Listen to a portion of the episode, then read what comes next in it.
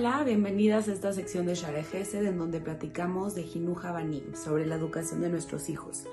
Hemos estado hablando sobre la motivación en estos días y quiero seguir hablando un poquito sobre esto ya que embarcamos muchos puntos al hablar de la motivación.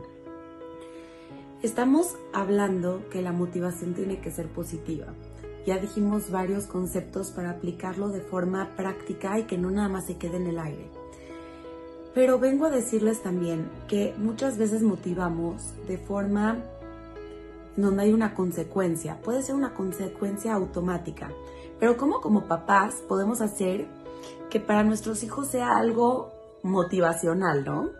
Ya hablamos de muchos puntos, pero les quiero decir que el arte de la persuasión, eso es lo que nos toca a nosotros como papás hacer ahorita con nuestros hijos. El motivar de esta forma es el arte de persuadir.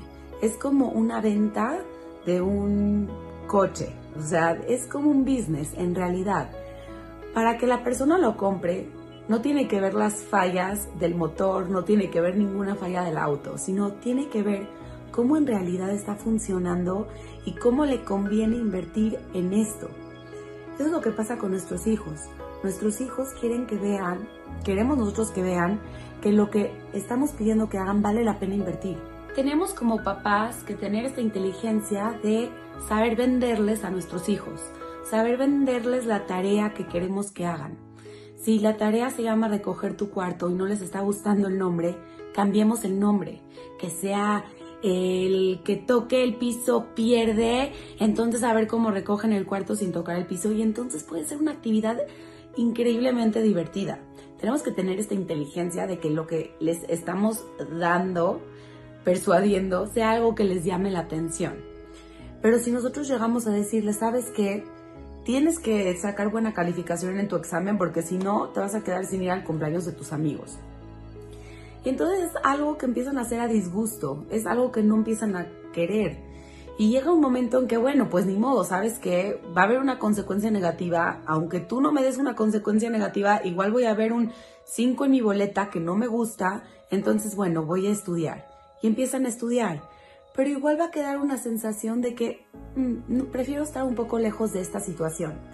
Y la realidad es que no queremos eso, queremos acercarlos a estas tareas, a estas herramientas que los van a ayudar para la vida. ¿Y qué podemos hacer nosotros como papás? Muy fácil. Primero que nada, tenemos que escucharlos, escuchar lo que ellos sienten, escuchar y, validar y valorar lo que dicen.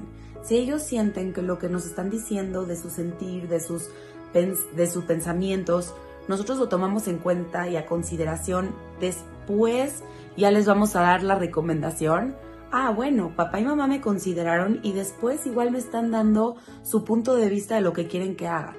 Pero si nosotros no respetamos este espacio en donde los niños vienen a hablar con nosotros y nos dicen qué sienten, qué piensan, y nada más nosotros estamos diciendo lo que nosotros queremos que hagan como robots, es ahí donde vamos a encontrar esta separación de nuestros hijos con nosotros o con la tarea que queremos que ellos realicen. Entonces recordemos que esto es como un business, la persuasión no, no todo lo demás. La persuasión que tenemos que mostrarle a nuestros hijos para que empiecen a hacer estas cosas. Porque si empezamos a usar la persuasión para crear sentimientos positivos, entonces van a querer acercarse a esto. Y no nada más eso, la persuasión también va a ayudar a que los niños empiecen a resolver conflictos por ellos mismos. Si nosotros nada más les empezamos a decir, oye, ¿qué te parece si haríamos esto y esto en lugar de esto? ¿Crees que se pueda resolver el problema? Ay, mamá, sí, tienes razón. Y entonces el niño empieza a mover todas sus cosas. Estamos brindando herramientas de una forma indirecta para que el niño lo haga también por él mismo y sienta que él mismo lo está resolviendo. Estas son los puntos de la persuasión que podemos nosotros tomar como papás para ayudar a nuestros hijos. Pero lo que sí quiero dejar muy claro es que para poder persuadir a nuestros hijos, primero tenemos que entenderlos, como ya dijimos. Es como cuando vamos a un doctor y queremos que nos medique. No nos puede medicar sin saber qué es lo que está pasando con nosotros. No, nada más le hablas y le dices, me duele el estómago, ok, tómate esto. No, pero necesitamos saber más información. Es lo mismo, le decimos a nuestro hijo, te tienes que portar bien con Jacob. No, pero es que no quiero ser bueno con Jacob. No, pero es que yo digo que tienes que ser bueno con Jacob porque todos tenemos que portarnos bonito y así dijo la Torah y así tenemos que portarnos. Ok, pero ¿en qué momento le dimos una plataforma a nuestro hijo de explicarnos por qué no se quiere portar bien con Jacob? ¿Qué pasó ahí? Si ya entendemos la raíz del problema, ya podemos empezar a persuadir a nuestro hijo que ahora sí, ¿por qué no te portas bien con Jacob? Tal vez si él hizo algo que a ti no te gustó, pero ¿qué crees? Tú eres diferente. Tal vez si tú empiezas a tratarlo bonito, él te va a tratar mejor. Tenemos que tener esta inteligencia y darles esta apertura a nuestros hijos de validarlos. Cuando ellos se sienten validarlos, va a haber muchísima más motivación porque van a querer acercarse a nosotros, a contarnos sus cosas y nosotros también vamos a poder, poder persuadirlos de una forma positiva. Van a ver que esto les conviene. Y claramente tiene que haber motivación en medio. Si ellos no llegan a alcanzar lo que nosotros queremos que alcancen, no va a haber motivación ahí. Tenemos que poner metas alcanzables para nuestros hijos. Nos vemos la próxima.